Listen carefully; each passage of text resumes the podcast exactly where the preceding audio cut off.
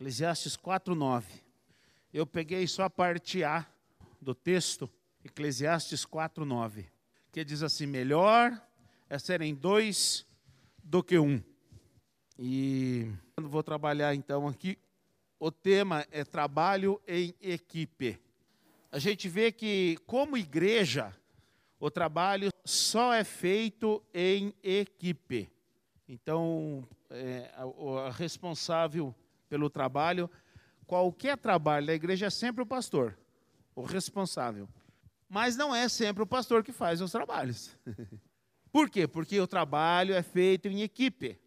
Agora, mesmo que não seja o pastor da igreja que faça o trabalho, o responsável é sempre ele. Então, é importante a gente pontuar uh, isso, porque durante o estudo nós vamos ter uma, uma noção do que isso significa.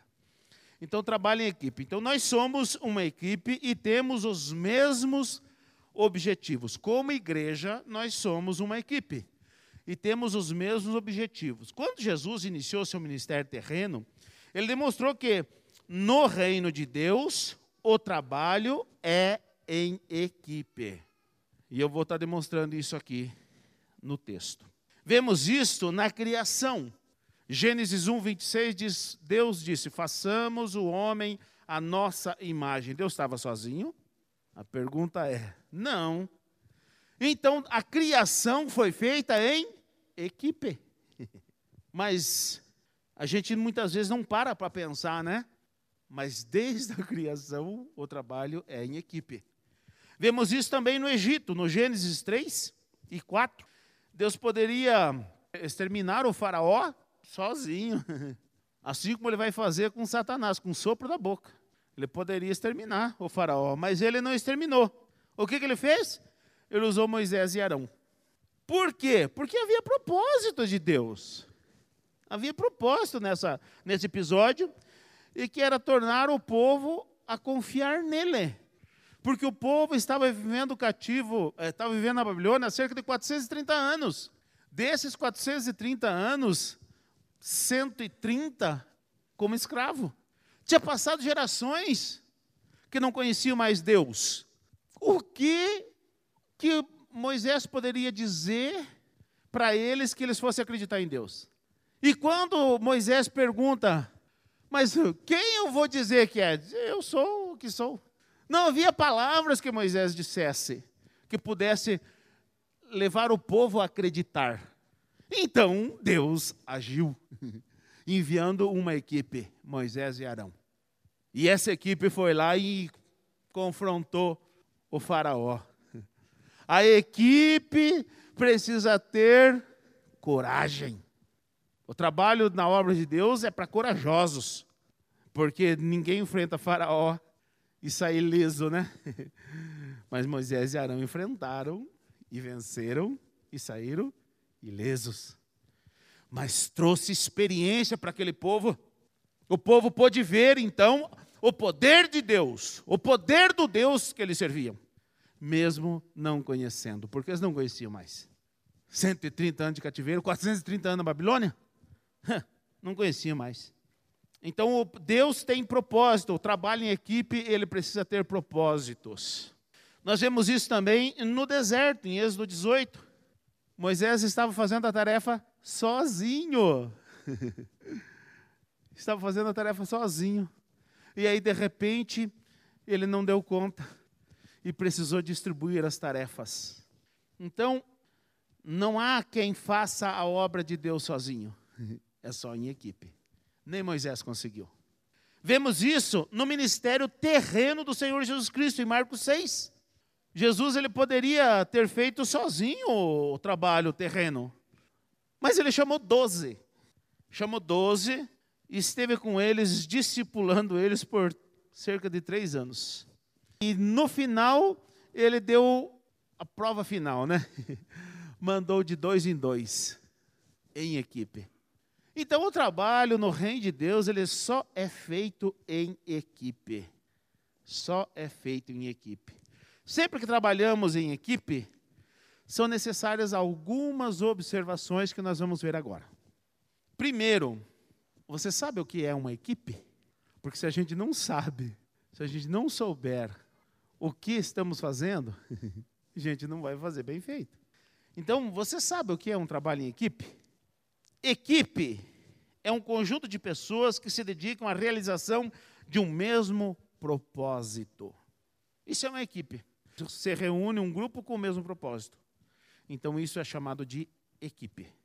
Uma equipe, ela planeja as suas ações. Clotes, em sua obra Transtornando o Mundo, diz: um fracasso em planejar é um plano para fracassar. Achei interessantíssimo isso. Esse livro eu ganhei do pastor Wilson. E justo quando eu estava fazendo esse estudo aqui, eu estudei. Esse, ele mandou para mim, eu sei que é algo importante. Falei, vou ler esse livro. Vocês sabem que pouco livro eu leio. Mas esse eu vou ler. Por quem mandou, eu fui ler o livro. E aí eu achei interessantíssimo, porque é justamente eu estava fazendo trabalho sobre equipe. E aí o Crotes diz assim: um fracasso em planejar é um plano para fracassar. Verdade. Porque quem não planeja vai dar tudo errado. Não tem como fazer um trabalho em equipe sem planejamento. Na igreja é assim: a gente planeja as ações antes de fazê-las. A gente planeja. Uma equipe, ela precisa eleger suas prioridades. E quem trabalha em equipe sabe que se não eleger prioridades, quando houver um conflito de interesses, não vai saber, vai ficar que nem uma barata tonta. E vai acabar não fazendo nada. Por quê? Porque não elegeu as suas prioridades. Imagina se no trabalho secular é assim, imagina na igreja. Na igreja tem que estar tá tudo afinadinho. Tudo. É por isso que um pastor, ele precisa estar atento ao seu trabalho pastoral. Porque um pastor que não está atento, ele não vai eleger as suas prioridades e na hora H ele vai falhar. Eu falei com o Abílio antes da pandemia que eu iria fazer cresce. Eu tinha falado com a Bílio. E aí veio a pandemia, e aí eu falei, ah, opa, online, né? Uma beleza. Engano meu. A pandemia, pastor que não se dedicou 100% no trabalho, perdeu a visão, perdeu a mão da igreja. E aí eu vi a necessidade, não posso me dedicar a mais nada a não ser aos trabalhos da igreja, as coisas da igreja. E aí eu não fiz. Mas eu tinha até conversado com a Bíblia. Ia fazer, ele fez e eu não. Mas a minha prioridade é a igreja, não é ser corretor de imóveis. Por que, que eu tô, ainda estou querendo fazer é, o Cresce? Por causa da igreja. Porque eu não sei para onde Deus vai me levar um dia, ou se eu vou ficar a vida inteira aqui. Eu pretendo ficar a vida inteira aqui. Mas se um dia Deus quiser me levar para outro lugar e eu precisar de, é, é, é, trabalhar para o meu sustento, eu tenho uma outra profissão que é corretor de imóveis. E corretor de imóveis dá para conciliar com o trabalho da igreja. Assim como é, representante comercial. Representante comercial, beleza, tranquilo mas eu teria mais uma opção. então, Crotes mesmo diz o seguinte: nossa agenda revela nossas verdadeiras prioridades. E eu estou falando para vocês por quê? Porque a minha prioridade à igreja não é ser corretor de imóveis. É por isso que eu não aproveitei a pandemia para fazer o Cresce. Eu aproveitei a pandemia para não perder a mão da igreja para não perder a visão do trabalho. Então eu percebi isso e não me afastei, não tirei o pé do acelerador, continuei a todo vapor. Porque eu percebi isso. Então, as nossas agendas revelam nossas prioridades. Aprendam isso. O que é trabalho em equipe? Trabalho em equipe é quando um grupo resolve criar um esforço coletivo para resolver uma tarefa. O caráter deve ser testado antes do integrante integrar uma equipe. Nós precisamos saber o que é trabalho em equipe. Então, é, é um grupo que se esforça para resolver uma tarefa. Só que uma equipe ela tem integrantes. E são esses integrantes que muitas vezes geram um problema para uma equipe. Se não forem bem escolhidos, vai ter problema na realização das tarefas. E pode ser que não consiga realizar os seus propósitos.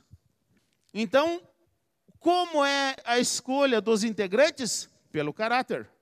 E antes de colocar o nome da pessoa na equipe, ela precisa ser testado o seu caráter. precisa ser testado. Gente, na igreja nós trabalhamos com pessoas de honra e de caráter. E sabe um grande problema que está havendo no meio da liderança da igreja? Pasmem, mas é uma coisa chamada pornografia. Eu vou falar uma coisa aqui para vocês. Eu nunca vi um filme pornográfico na minha vida. Nunca vi. Mas já tratei de inúmeros líderes da igreja com problema em pornografia. Como é que pode uma pessoa dessa estar na liderança? Não foi tratado o caráter dele antes? Eu vou falar para vocês. Aqui a gente testa o caráter antes. Já tratei de muita gente com esse problema. Como é que pode uma pessoa em fornicação, em adultério, metida até o pescoço com pornografia, ocupar lugares aqui? Pode uma coisa dessa? Então, glórias a Deus por isso. Eu me criei num lar cristão, mas eu nunca vi um filme pornográfico. Na minha vida, em toda a minha vida, eu nunca vi um filme pornográfico. E eu vou falar para vocês: é raro quem possa dizer isso que eu estou falando para vocês. Eu nunca vi na minha vida. Tenho 52 anos. Mas o caráter tem que ser trabalhado antes, não pode ser trabalhado depois. Porque, beleza, o Mike vai integrar né, a liderança da igreja. E aí depois eu vou lá e descubro que ele é, é viciado em pornografia. que ele tem um probleminha fora do extraconjugal. Que ele tem um desviozinho aí que pega aquele que não é dele. Pô, já está já tá na equipe. E aí? O que, que eu faço? Pode uma coisa dessa? Não. Então, na equipe, nós precisamos tratar primeiro do caráter, para depois colocar o membro efetivo da, na equipe. Então, o caráter deve ser testado antes do integrante integrar a equipe. Precisamos ser uma equipe, ser uma equipe. Isso significa que o sucesso de um é orgulho para todos, mas o fracasso de um é vergonha para todos. Você já trabalhou em equipe? Uma pergunta. Se a equipe não estiver coesa, é fracasso na certa. Quando nós nos reuníamos lá em 2006 ainda, né, Noel? Nós começamos a nos reunir em 2006 para começar o trabalho em 2007. A gente planejou tudo, inclusive a possibilidade de dar errado, não foi? Só que daí a gente teve a confirmação de Deus, essa possibilidade foi deixada de escanteio. Mas a confirmação de Deus precisou vir, vir antes. E eu falei lá atrás, eu não tinha feito esse estudo aqui, mas eu falei para a equipe, falei, ó oh, gente, se tudo der certo, glórias a Deus, mas se tudo errar, a culpa é nossa. A culpa é nossa. E louvo a Deus porque desde 2006 a equipe é a mesma, não é, não é? E eu vou falar uma coisa para vocês, isso é raro no meio da igreja há uma pesquisa que mostra que na igreja uma liderança ela se mantém no máximo até cinco anos. A mesma equipe. Uma mesma equipe não consegue se manter mais do que cinco anos na igreja. Em trabalho secular não sei, mas na igreja é isso. nós estamos acima da média, não estamos? Mas nós temos os requisitos necessários para trabalhar em equipe, para ser uma equipe. E nós vemos trabalhando. Hoje a equipe está muito maior né, do que nós oito que começamos sete aqui que está ainda aqui, que é eu, minha esposa, o Fernando, Noel, Nair, Binho e Érica. E aí o missionário Israel que foi embora. Começamos aqui em oito, só que o missionário foi embora porque ele é missionário. Mas nós sete continuamos firme e forte aqui. E só foi agregando. Hoje nós temos muito mais liderança, mas porque foi agregando. Então nós estamos acima da média. Mas nós temos isso conosco. O sucesso de um, glórias a Deus. O fracasso de um é vergonha para todos. Nós conversamos isso lá em 2006. Lá em 2006. Então, ser uma equipe é isso. é trabalhar com isso. Trabalho em equipe, o talento soma, mas não se sobressai. A equipe é mais importante. Tem gente que se acha mais importante do que a equipe, o que é ser o bambambam bam, bam do pedaço. Isso é um problema. Para trabalhar em equipe não dá, não. A pessoa precisa, pode ser extremamente bom no que faz, mas se tiver esse perfil, não serve para trabalhar em equipe. Precisa trabalhar sozinho. A equipe é mais importante. Trabalho em equipe não tolera algumas coisas. Uma delas, fofoqueiro. Acho que a mais velha que está da, no, da nossa igreja, acho que é a Magda. E quando nós começamos, a fofoca comia solto. Quanta reuniãozinha, não lembra? Ô pastor, tá, fulano, ah, fulano, fulano, vem cá, fulano que está falando isso, isso, isso é verdade? Ô pastor, o fulano disse, é verdade? E sabe o que aconteceu? Nós erradicamos a fofoca. Sabe por quê? Igreja com fofoca não combina. Mas principalmente quando é em relação aos pastores e liderança. A Bíblia diz assim que não é para aceitar acusação contra um pastor sem duas ou três testemunhas. E o que, que acontece? As pessoas falam: ah, o pastor, ah, o líder tal, ou não sei o que. Oh, não acredito. É verdade. Você viu o que, que o pastor fez? Você viu o que o líder lá fez? E já vai passando. Isso é fofoca. Agora, aquilo que você sabe de errado e traz ao pastor ou ao líder não é fofoca. Porque o pastor ou o líder vai saber tratar daquilo. Mas a equipe não tolera fofoqueiro. Outra coisa que a equipe não tolera é bajuladores. Por quê? Porque o bajulador, ele não é sincero no que ele diz ou no que ele faz. Ele só faz daquele jeito por causa de interesse. Não porque ele está sendo sincero, ele está bajulando porque tem interesse. E o interesse, o único interesse que, que uma equipe deve ter é pelo bem ou se manter coeso, para realizar a tarefa. Então o bajulador normalmente tem esse perfil, ele vai bajular porque ele tem algum interesse. Em uma equipe precisa haver confiança e não medo. Porque um fofoqueiro, no meio de uma equipe, ele causa medo. E aí a equipe não rende por causa do medo que tem do fofoqueiro.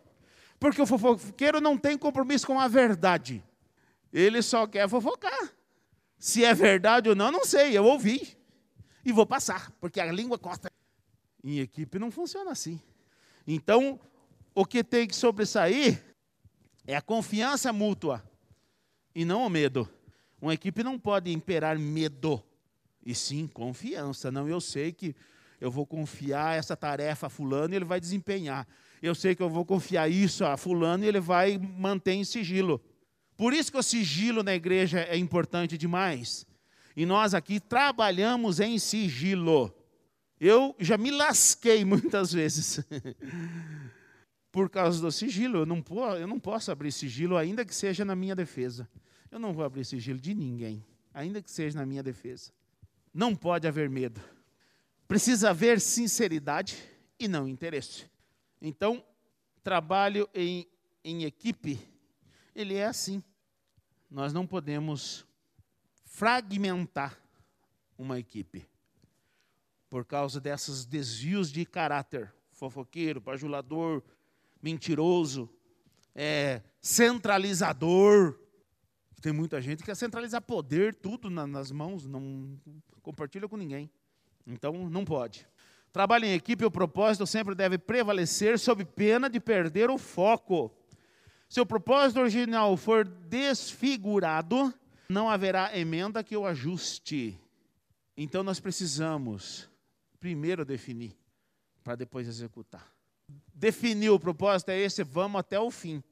Não vamos mudar no meio do caminho. E quando nós viemos para cá, as pessoas não nos conheciam. E, e, é normal isso, as pessoas olhar para nós como aventureiros. É normal isso, não é? Não, pense que é normal, não. É normal, as pessoas vão olhar para a gente com, com, com, com, desconfiança, porque não conhece. E a desconfiança era, mas será que vai durar? será que passa o primeiro ano? E nós firme. Um mês, dois meses, três meses, quatro meses, um ano, e nós firme. E a desconfiança continuava. Dois anos e a desconfiança continuava. Três anos, aí começa a baixar a poeira.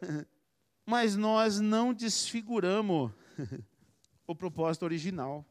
A gente não trabalha sobre circunstâncias. A gente trabalha sobre planejamento e orientação de Deus. Então, porque depois de desfigurado o propósito original, não tem mais o que remender. Acabou. Pode começar de novo, pode parar e começar de novo. Mas nós sabíamos isso sem saber disso aqui, ó, porque nós tínhamos orientação de Deus. E seguimos o propósito, a orientação que o Senhor nos deu. Trabalho em equipe, a discrição deve ser maior do que os holofotes. A gente trabalha nos bastidores, equipe é um trabalho de bastidores.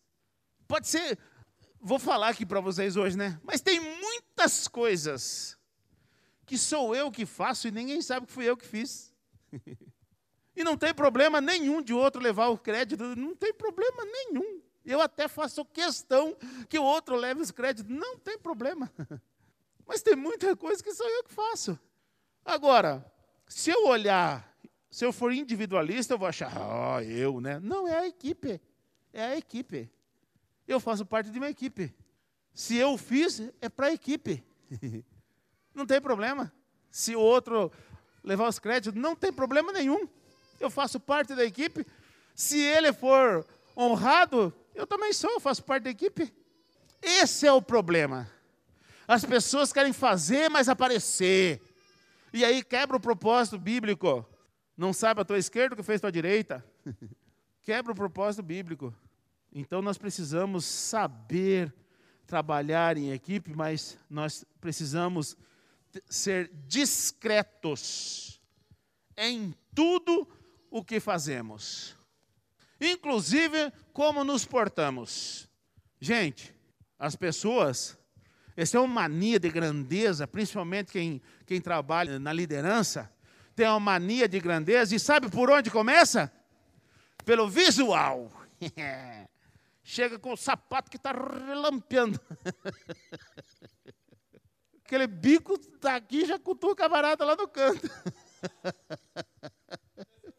o que, que é isso quer dizer, gente? Não quer se sobressair? Nós não vemos isso em Jesus, gente. Nós não vemos quando ele foi, ele foi traído, tiveram que falar: não, eu vou ter que beijar, porque ninguém sabia quem que era o líder. Isso é equipe. Isso é equipe. É todos comuns, iguais. Não tem ninguém bambando pedaço. É diferente na questão de autoridade. Porque tem muita gente que parece né, um pinguim, mas não tem autoridade nenhuma. A diferença é a autoridade. Mas precisamos ser discretos, gente.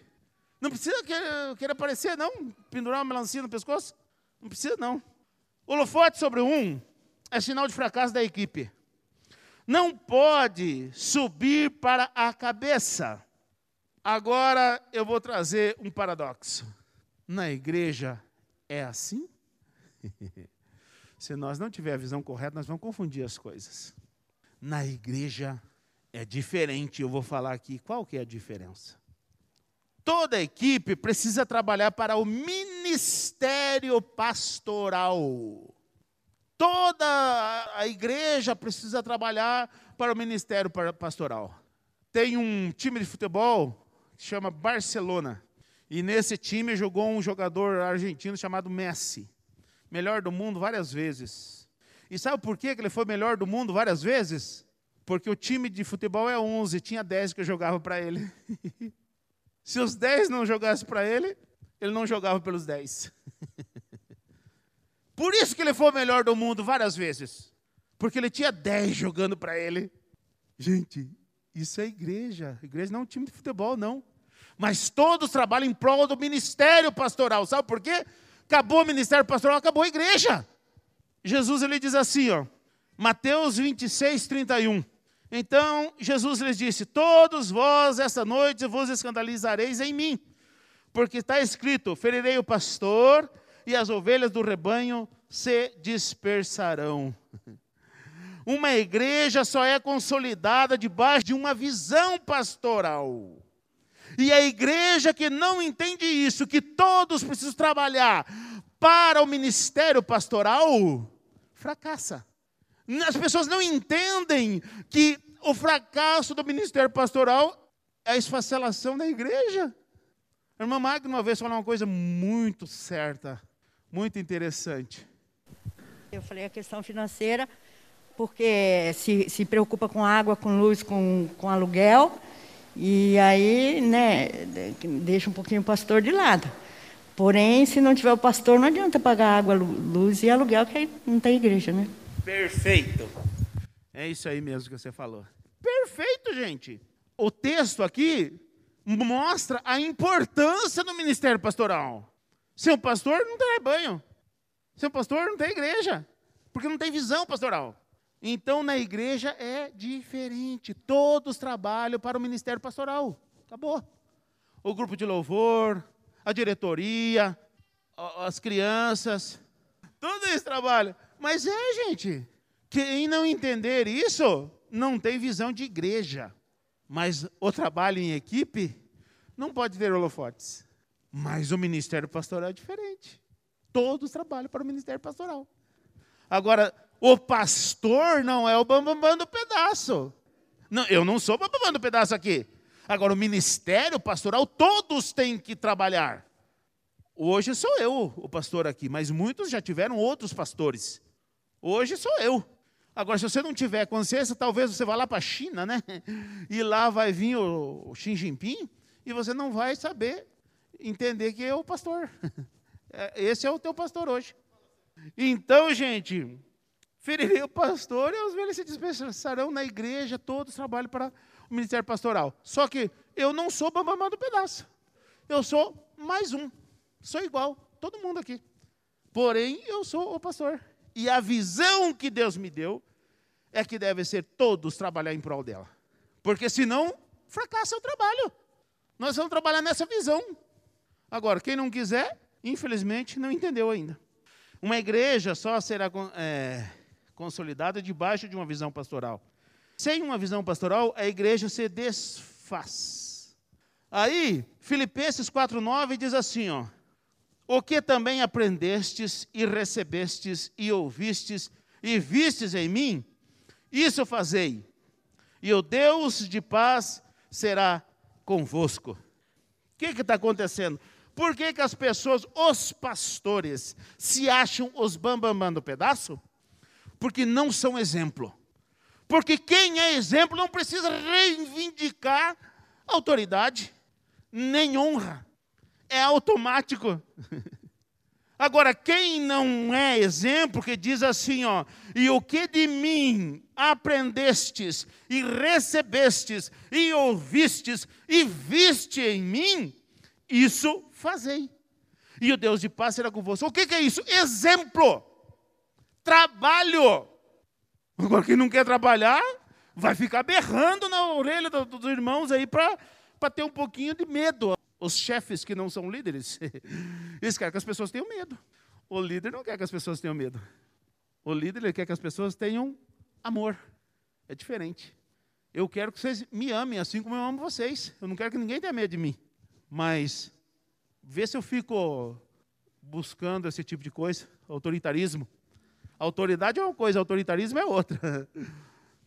Então, falta exemplo, gente. E aí fica difícil, porque infelizmente daí esses líderes estão buscando holofotes, porque não são exemplos. Numa equipe nós precisamos saber ceder.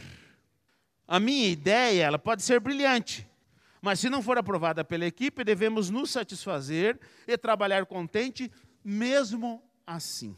Algo muito importante para a equipe é o líder saber fazer para saber convencer. Eu vou explicar isso aqui para vocês. Essa igreja aqui, o pastor que fundou ela, quem que foi? Fui eu que, que o fundador dessa igreja sou eu. E eu vou falar para vocês, nem tudo que é feito aqui é do jeito que eu gostaria. Tem coisas que eu gostaria que fosse totalmente diferente. Mas como que eu vou manter uma equipe sem eu saber ceder? Eu sei ceder, tanto é que eu cedo, tenho cedido e cederei, sempre que for necessário, para que haja harmonia. Exemplo, A minha visão de trabalho, na minha visão de trabalho, nós deveríamos é, estar com um trabalho nessa feira desde 2012, na minha visão. Na minha visão de trabalho, nós deveríamos abrir aqui este local para a, o bairro. Só que eu levei para a igreja em 2010 ou 2011 e a igreja não aprovou de abrir. Eu tinha um projeto tudo prontinho para abrir para o bairro. Era lá no, é, na Elias Lian. A igreja não aprovou. Mas eu nunca reclamei. Trabalho contente do mesmo jeito. Por quê? Acabou, gente. Não, nós trabalhamos em equipe. Não é eu que tenho que prevalecer. Isso, isso é uma visão minha social. Ministerial, eu não ponho em votação. Porque é eu e Deus. Mas esse é um, um trabalho social que envolve a sociedade. Então, preciso compartilhar com a igreja. Compartilhei com a igreja, mas eu continuei contente do mesmo jeito. Mas na minha visão, a igreja precisa fazer a diferença. Por que, que esses abençoadinhos estão tá tudo com a mão para fora, assim, abençoando? É a igreja abençoando a cidade, o bairro. Qual a diferença que nós estamos fazendo aqui para o nosso bairro? Qual que é a diferença? Se a nossa igreja sair desse bairro, será que a igreja vai perceber? Ou só a hora que. Ah, não tem mais barulho. acabou, acabou. Foi para outro canto. Será que só por isso? Será que nós fazemos uma diferença aqui nesse bairro?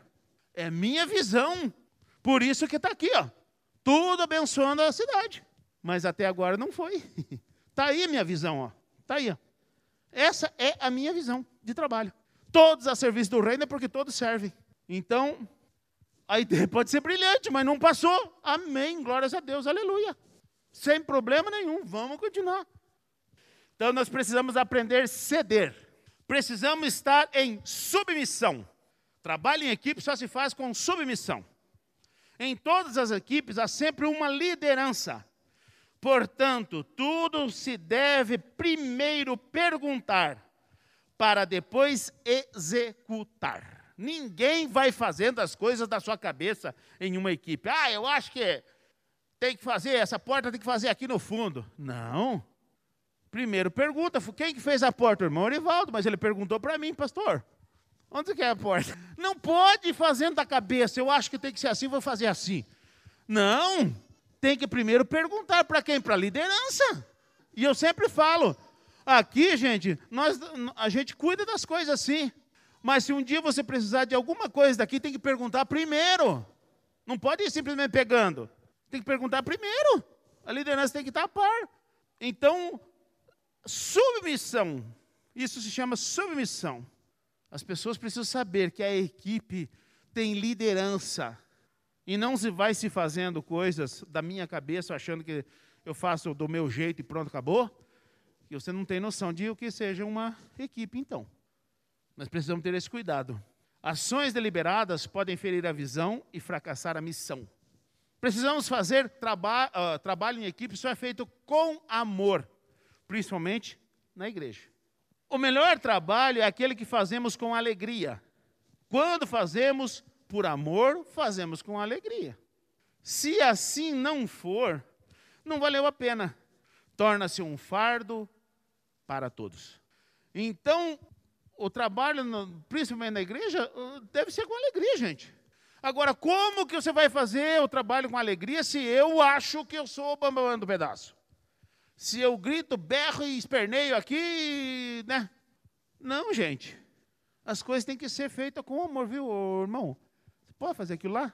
Posso, amém. Deus te abençoe. E às vezes a pessoa não vai só fazer aquilo lá, vai fazer muito mais. Quando é feito com alegria. Agora, quando é feito com peso, só vai fazer aquilo lá, podia fazer muito mais, mas também não faça. Pega birra. ou pode ser falta de submissão ou falta de amor. Por quê? Porque a liderança, às vezes, muitas vezes, são carrascos. Qual o propósito do trabalho em equipe? Primeiro, consolidar valores. O trabalho em equipe ele consolida valores. Os valores são consolidados ou a falta deles são expostas. No trabalho em equipe é assim. Ou os valores ficam em evidência, ou a falta dos valores também são expostas. Os mais nobres valores só são provados quando testados.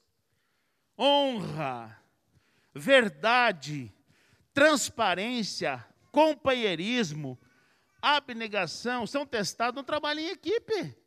E quem não sabe trabalhar em equipe não consolida esses valores em si mesmo.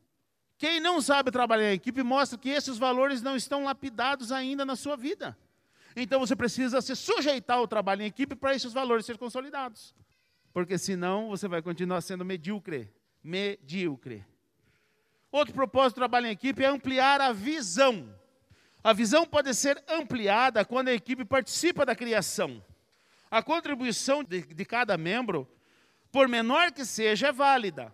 Aqui expõe o molde do líder de uma equipe, ou do líder que uma, que uma equipe exige. Líder centralizador é fracasso para a equipe.